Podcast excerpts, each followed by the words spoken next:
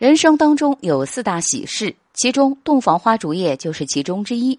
在古代，洞房花烛夜堪称与金榜题名相媲美。而洞房花烛对于一个人来说是极为重要的时刻。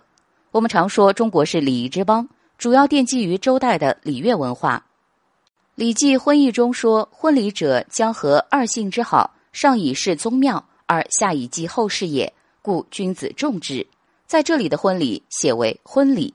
意思就是婚礼在黄昏的时候举行。那么这是什么原因呢？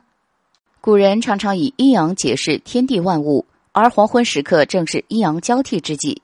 男子属阳，女子属阴，男女结合正暗合了阴阳交替的含义。其实婚礼由产生到完善，经历了一个漫长的历史时期。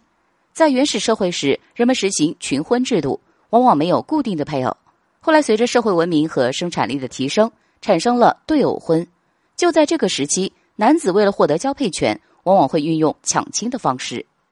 在古人看来，婚礼不仅仅是两个人的爱情，更主要的是政治伦理行为。在古代，婚礼的程序也非常复杂，仪式感十足。